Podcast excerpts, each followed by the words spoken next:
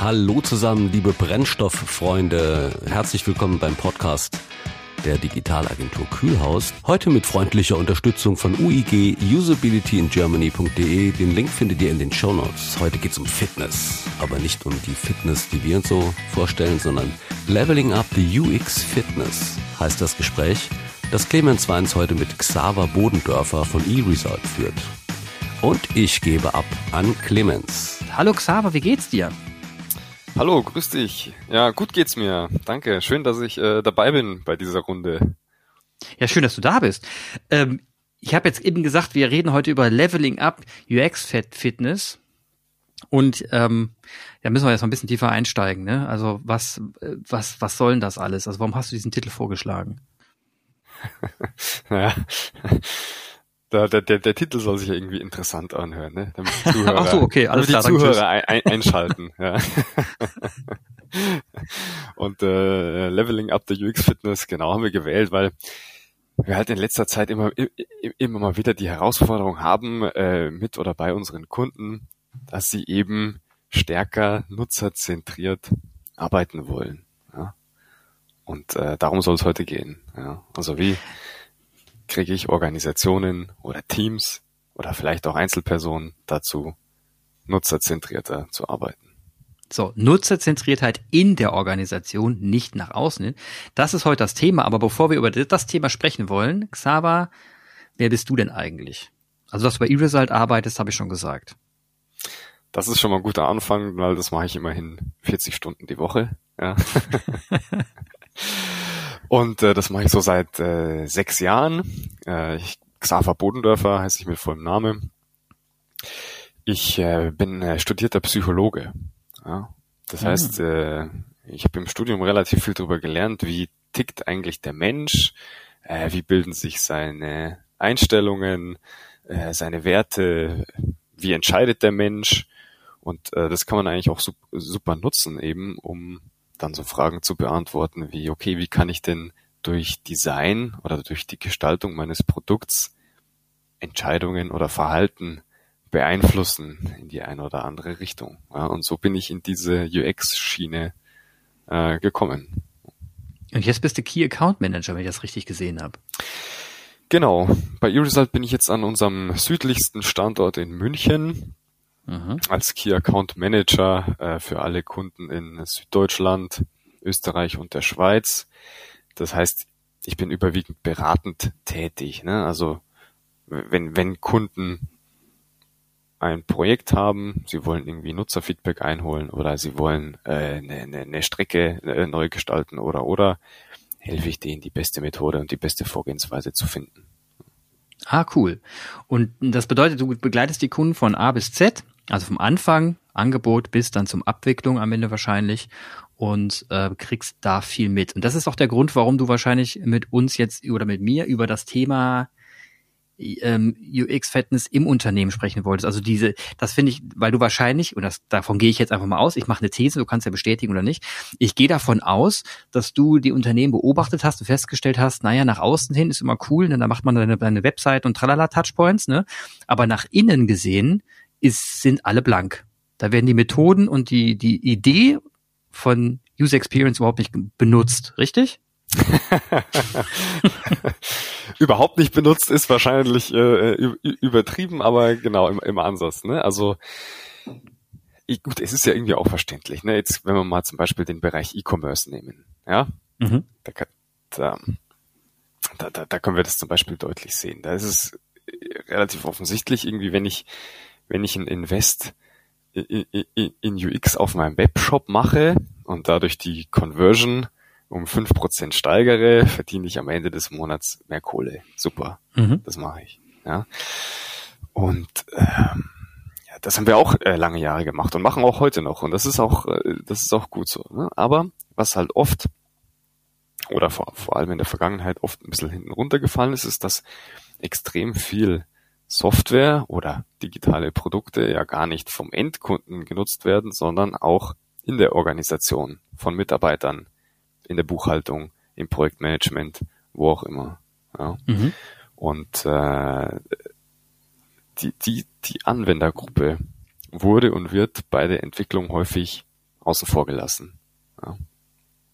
Also es geht jetzt, also meinst, jetzt, meinst du jetzt damit vor allem die Konsolenarbeit innerhalb der des Unternehmens. Das heißt, ich muss Formulare ausfüllen in einem komischen CRM und das ist total hässlich, das Formular, und es macht total überhaupt keinen Spaß auszufüllen. Geht es darum? Zum Beispiel. Okay. Und wie geht's dann weiter? Also ich meine, jetzt, jetzt geht's um die Konsolenarbeit. Das heißt, ich bin so, als Mitarbeiter werde ich genötigt, mit Systemen zu arbeiten, die nach innen gerichtet echt hässlich sind. Wir kennen ja einen ganz großen deutschen Hersteller, der da auch sehr vorne dabei ist. Und wir eigentlich jedes Mal sagen, warum? Warum? Den Namen nenne ich jetzt nicht hier. Und äh, trotzdem gibt es ja auch andere Dinge. Also das User-Centered Design ähm, ist ja auch dahingehend ausgerichtet, dass es nicht nur auf digitale Touchpoints ausgerichtet ist, sondern auch auf das ganze Unternehmen an sich. Ja, also wie kommuniziere ah. ich Unternehmen rein? Wie bin ich mit den Mitarbeitern? Wie gehe ich mit denen um? Ähm, und so weiter. Geht ihr auch da schon in diese Richtung rein oder seid ihr wirklich mehr zentriert, ähm, fokussiert auf die digitalen Interfaces? Genau, unsere, unsere Kernkompetenz ist, ist letztlich bei den digitalen Interfaces. Ja. Mhm. Natürlich ist es so, dass in der heutigen Zeit auch das, das, das ganze Thema, wie gehe ich mit meinen Mitarbeitern um, wie kommuniziere ich mit denen, das hat immer einen, einen digitalen Aspekt am Ende des Tages, weil äh, wo kommuniziere ich mit all meinen Beschäftigten in einem großen Unternehmen? Ja, vielleicht im Intranet. Und mhm. wo ist das? Das ist irgendwie digital. Ne? Also all, all die Punkte haben immer einen digitalen Aspekt.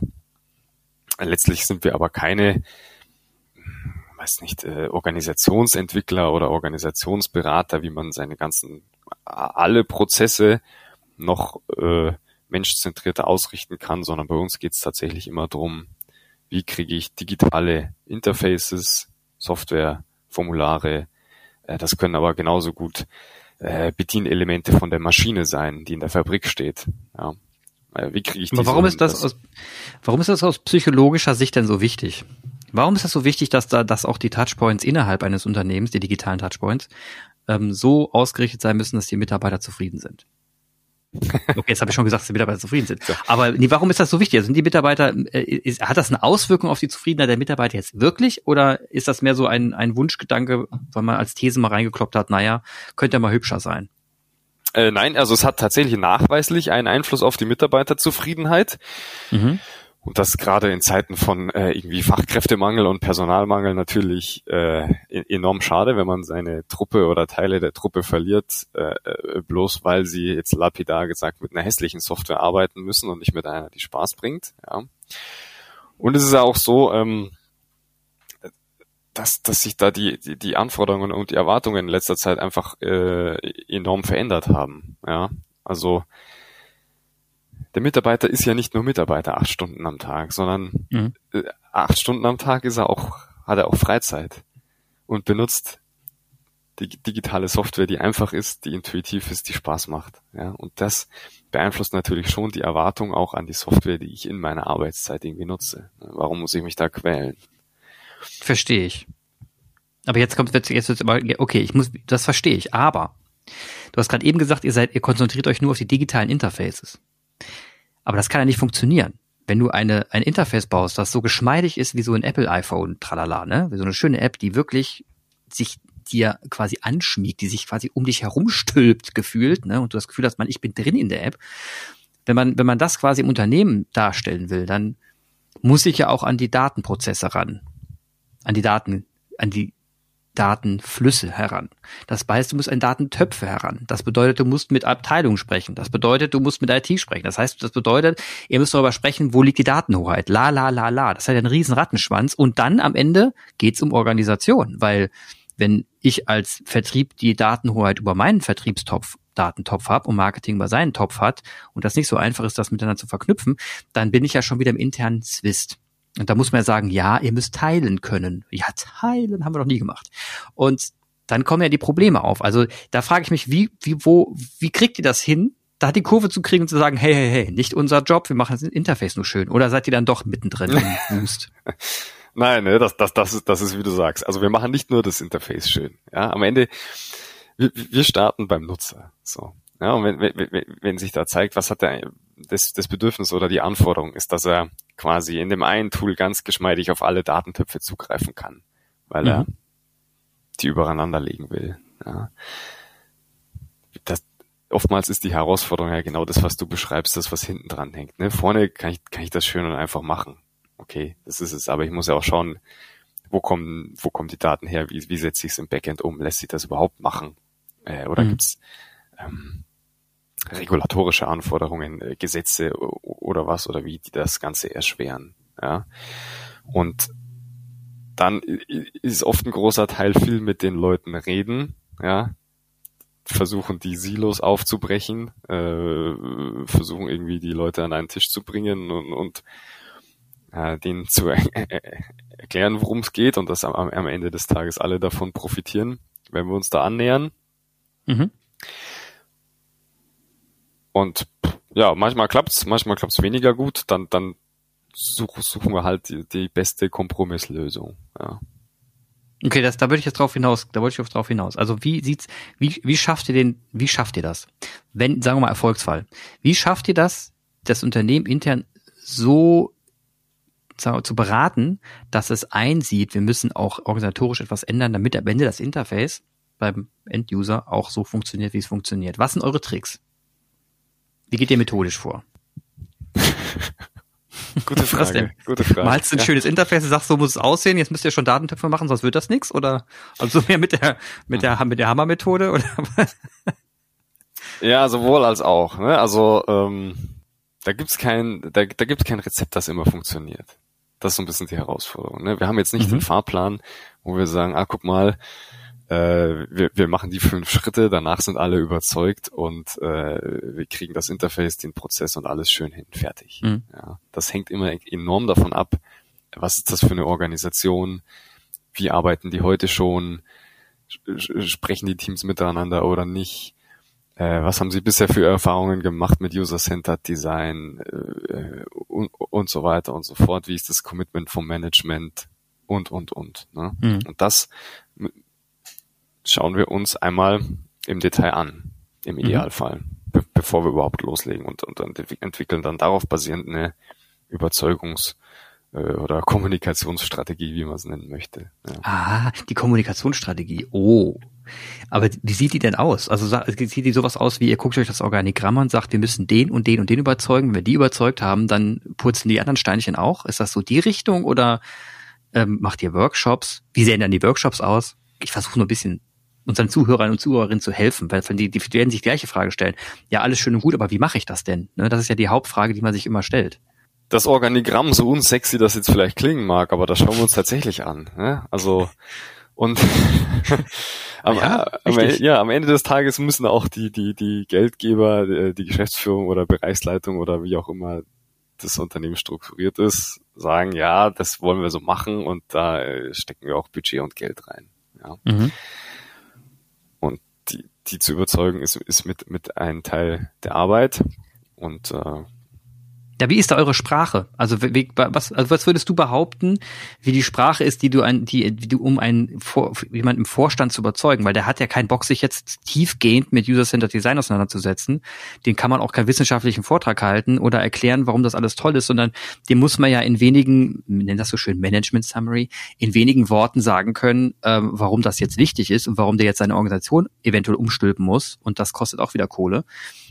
Also wie, wie, wie geht ihr da vor? Welche, welchen Sprech habt ihr denn da drauf? Mai, am Ende des Tages geht's um Geld. Ja. Der Vorstand investiert das Geld dann, wenn er entweder am, am, am Ende mehr verdient oder, oder sich Geld sparen kann. Ja. Mhm. Und äh, genau den Sprech und, und genau äh, äh die Argumente äh, liefern wir da auch. Ja. Also, nee, das macht ja auch Sinn, ja klar. Das, das ist ja, das ist ja ganze, der ganze Kram ja affig. Ne? Also ich meine, ja, genau. Ja, und da geht's dann einfach so Sachen, also ne, ich, ich kann jetzt nicht mehr Geld verdienen, äh, äh, wenn ich wenn ich wenn ich intern die die die die Software mit der die Buchhaltung arbeitet verbessere, ja, aber ich kann mir vielleicht Geld sparen, weil die schneller sind, weil sie mhm. äh, zu, zufriedener sind und seltener kündigen. Äh, mhm weil äh, ich mir Trainingskosten spare, weil die neue Software so intuitiv ist, dass ich äh, die Leute gar nicht mehr schulen muss oder nur noch halb so lange schulen muss oder oder mhm. oder. Ah ja, das ist natürlich ein guter Punkt. Also das sind das sind die Punkte, die auch wahrscheinlich immer triggern. Trainingskosten definitiv, also was was Onboarding, Onboarding Prozess, ne, wie kann ich den verschlanken, indem das System schon an sich so selbsterklärend ist, dass ich eigentlich nur sagen muss, ich sehe dir die Schritte an, hier ist mal kurz ein Einführungsmodus, lies ihn dir durch und du kannst das System benutzen und dann nach zehn Minuten ist der, oder nach einer Stunde ist die Person fähig, das System zu benutzen. Das hat natürlich einen enormen Faktor auf, auf, auf die Onboarding-Prozesskosten, ne, dass jemand sehr schnell wertschöpfend wird. Das andere Thema, was du angesprochen hast, was ich auch sehr interessant finde, ist die Kündigungsquote. Ist die denn, ist das wirklich so? Also gibt es Kündigungsgründe wegen der digitalen Services?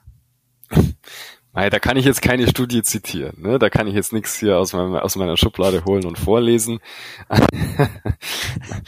Aber äh, am Ende, also wo, wozu es Studien gibt, ist ein Zusammenhang zwischen irgendwie ähm, die Benutzung schlechter Software und, und, und der Mitarbeiterzufriedenheit. Ja. Mhm. Mhm. Äh, ja, und, und, und wenn die Mitarbeiterzufriedenheit irgendwie lange, lange schlecht ist oder leidet, könnte man sich durchaus auch vorstellen, dass dann die Kündigungsraten irgendwie äh, steigen. Ja, ja, ja. Selten wird einer nur kündigen, weil die Software grün und nicht blau ist. Ja, das habe ich jetzt auch noch nie gehört. nee, also das auch ich auch nicht. Die, jetzt, jetzt kam ja Corona als Brandbeschleuniger hinzu, ne? Also viele sind ins Homeoffice gegangen. Damit warst du ja, die Identifikation mit der Firma ging ja nur noch über Schnittstellen über die digitalen Schnittstellen. Das heißt, alles, was die Firma ausmachte, war die Optik der digitalen Schnittstelle. Und man kann sich ja gut vorstellen, wenn ich zu Hause sitze im Homeoffice und die nicht so gut geil, nicht so geil sind, sondern alles hakelt und du nicht die Flurgespräche hast, dich nicht mehr abkotzen kannst am Kaffeeautomaten, sondern einfach nur da sitzt und diesen Quatsch benutzen musst und denkst, oh, dann kann ich mir vorstellen, dass die, die Kündigungsquote in der Tat steigt.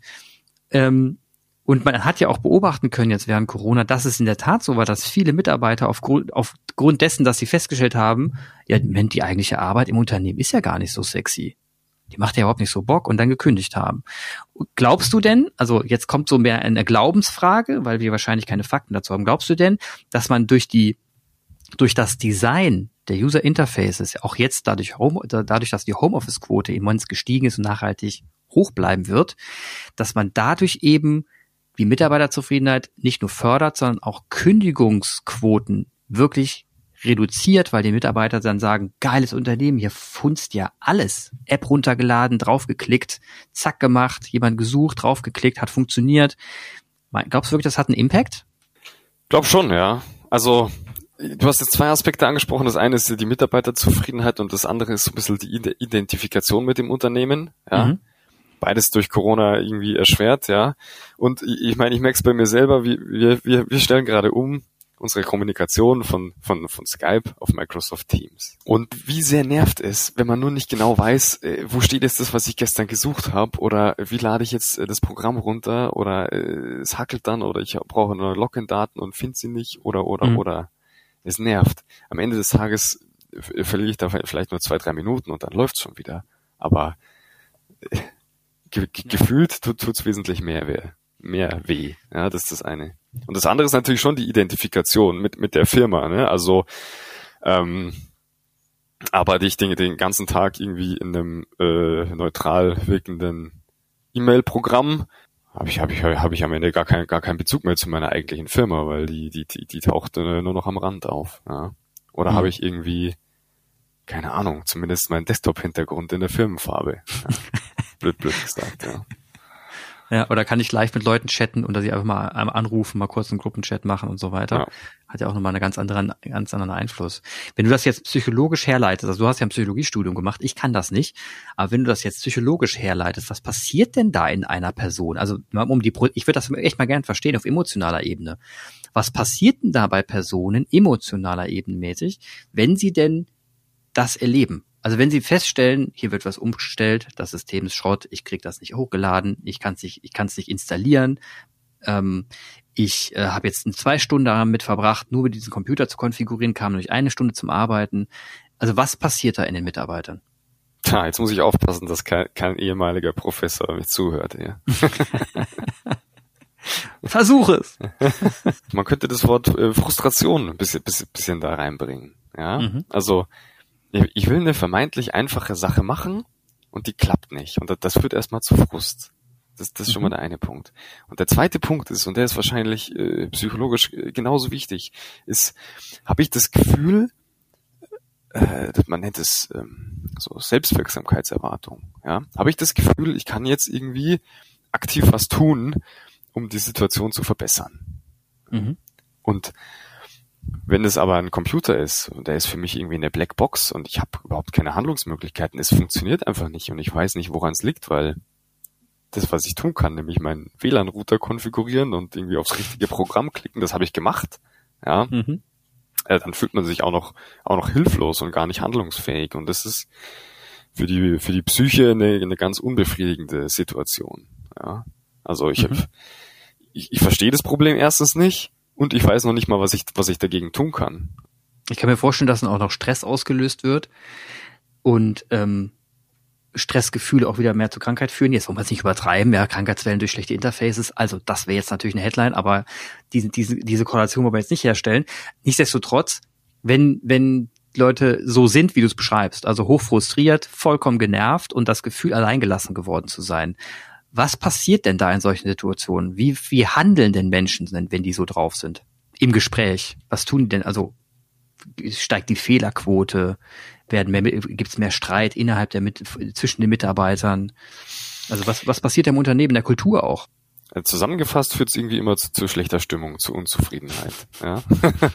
und was dann die Folge davon ist, das, das ist, glaube ich, total individuell äh, und von Organisation zu Organisation unterschiedlich. Ne? Also ob man Klar. jetzt wirklich deswegen, äh, äh, bloß weil man durch das Interface frustriert ist, anfängt mit seinem Kollegen zu streiten, das, das, das, das halte ich für weit, her, weit hergeholt, ja, weil der Zusammenhang ist sicherlich schwer festzustellen. Aber dass ich anfange, äh, äh, unkonzentrierter zu arbeiten, äh, weniger gewissenhaft zu arbeiten, ja, also wenn ich schon denke, pff, wenn sich der Arbeitgeber keine Mühe gibt, äh, das ordentlich zu machen, warum soll ich es dann machen? Mhm. Ja, dann gebe ich mir etwas weniger Mühe bei der Rechtschreibung oder oder. Das, das also muss gar nicht bewusst sein, ne? Das passiert einfach, das schleicht sich dann so ein. Das kann ich mir alles vorstellen, ja.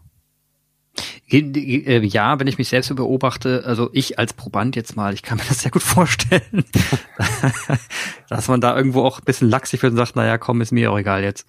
Und dann irgendwie versucht, diesen, diesen elenden Prozess dann hinter sich zu bringen. Das kann natürlich, natürlich äh, auch so sein. Und dann ist es halt, die, sind die Daten, die eingeworfen wurden, die man ja auch braucht als Unternehmen, gar nicht mal so gut. Und witzigerweise war es eigentlich nur deswegen, weil der Prozess, diese, der, der digitale Prozess so hundsmiserabel war, dass die Leute einfach irgendwann gesagt haben, ist mir jetzt auch scheißegal, so wichtig ist es mir nicht. Wenn es mhm. Unternehmen wichtig ist, schön für sie, ich habe keinen Bock mehr. Also das ist, das ist definitiv etwas, das kann, das kann jeder nachempfinden. Und dann verstehe ich auch, wenn man das mal sich hoch, wenn man das mal hochskaliert, und das meine ich wirklich, das ist, glaube ich, ein ernsthaftes Problem, wenn man das hochskaliert und die Leute aufgrund des Interface keinen Bock haben, aber wissen, sie müssen, dann kann ich mir gut vorstellen, dass das Unternehmen viele Daten bekommt, die scheiße sind. Das bedeutet auch gleichzeitig, dass sie mit diesen hundsmiserablen Daten letzten Endes auch in der Datenanalyse Probleme haben, dann sind die Auswertungen nicht sauber und dann kommt der witzigste Punkt, ja, können die Mitarbeiter doch nicht einmal die Daten richtig ausfüllen, das kann doch nicht wahr sein und dann gibt's wieder einen auf den Deckel. So, das ist jetzt die, das ist jetzt die die Klischee, die Klischee-Runde, die ich mal gedreht habe. Aber man kann sich halt gut, das, man kann sich das als als Modell äh, mal schön vorstellen und das, da kann ich jetzt gut verstehen, warum bei dieser, bei dir dann der Trigger kam, zu sagen, ey, irgendwie, irgendwie brauchen die Unternehmen mehr UX-Kenntnis oder? Ja. War das, also das kann ich mir gut vorstellen. Ich kann mir das, ich kann das richtig nachvollziehen, wie du da plötzlich diesen Trigger bekommen hast, auch darüber sprechen zu wollen. Das ist, das war ein ganz, ganz, ganz schönes Beispiel. Der, der, der Einfluss geht über die Zufriedenheit hinaus, ne?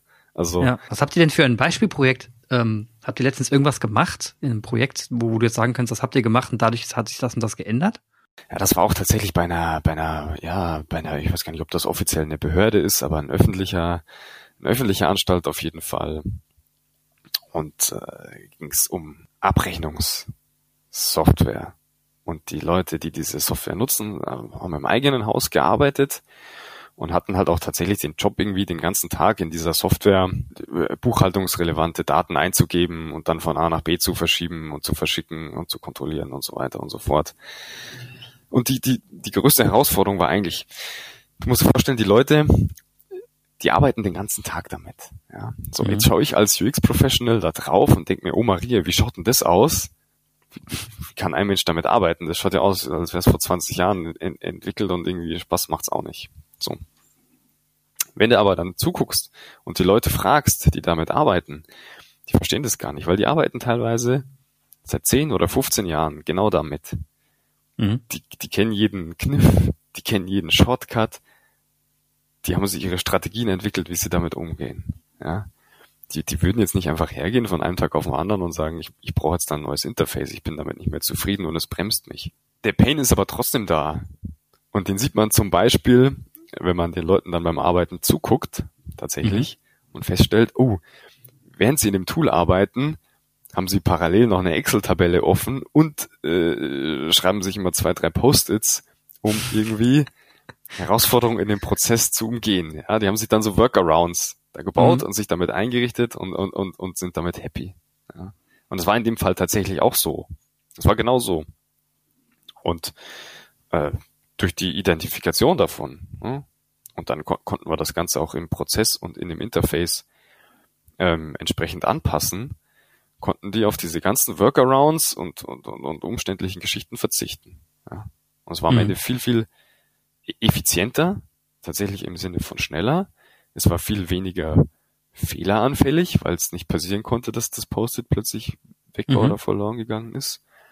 Und es war viel, viel zufriedenstellender für die, für die Leute, die es angewendet haben. Ja. Cool, geiles Beispiel. Also kann ich mir, kann ich mir auch, kann ich sehr gut nachvollziehen. Auch, also wie gesagt, selber auch erlebt. Insofern ähm, nicht von der Hand zu weisen. Und unser ähm, Christian Fernandes, unser Mitgründer, sagt, ist fest davon überzeugt und sagt immer, äh, der wirtschaftliche Erfolg kommt auch mit dem Sinn für Design. Und damit ist nicht nur eine schöne Oberfläche gemeint, sondern wirklich das komplette Design. Das heißt, die Logik dahinter plus den Design davor.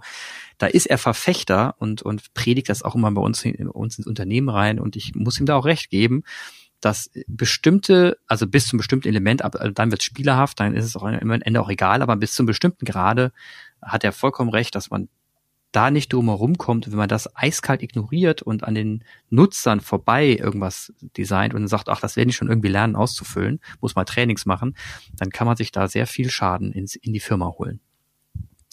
Xaver, das war ein sehr spannendes Gespräch, ein sehr cooles Thema, das wir heute gehabt haben. Und ich würde mich jetzt gerne bei dir bedanken. War ein super Podcast, hat mir sehr viel Spaß gemacht und ich äh, wünsche dir und eResult weiterhin viel Erfolg im Bereich des äh, UX-Fitness machen für UX, Leute, Unternehmen fit machen im Bereich UX innerhalb der, Unter, der Unternehmen. Ihr seid da auf einer guten Mission. Wir unterstützen euch da gern. Clemens, vielen Dank. War mir eine Freude, teilzunehmen. War sehr spannend und kurzweilig. Vielen Dank an Xaver und Clemens für dieses spannende Gespräch. Werft noch einen Blick in die Show Notes. Und diese Folge wurde wieder unterstützt von UIG, usabilityingermany.de. Bis zum nächsten Mal. Auf Wiederhören.